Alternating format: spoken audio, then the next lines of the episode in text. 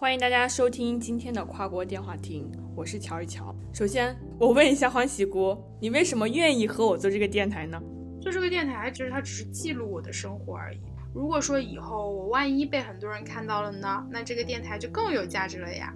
我一定希望很多很多年以后，我可能没有小孩，但是我留下了这么一个电台，可以 通过听我的电台来回忆我的这一生。你是怎么理解？或者是怎么看待电台这个媒介的？我觉得播客或者说电台，在视觉崛起之后，它永远都无法再成为一个主流，它注定是一个相对小众的存在。除非以后所有人都瞎了，是吧？人类失去了眼睛这个器官，它才会成为主导的 媒介。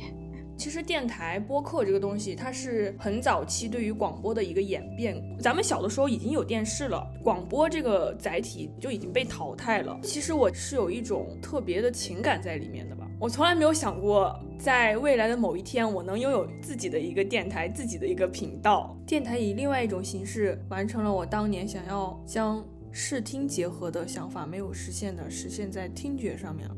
居然给你圆了个梦是吗？虽然说我们没有什么成果，但是很高兴你有了自己的电台，很高兴我还有了自己的合作伙伴。那你是怎么看待播客或者说电台这个媒介呢？我更看重电台的一个陪伴感吧，不一定要说出什么多干货的内容，就像一个朋友在旁边一直跟你聊着天，这种感觉其实就挺好的。晚上回来在家的时候，在家又听电台，然后听着听着我就睡着了，醒来的时候他还在那儿播。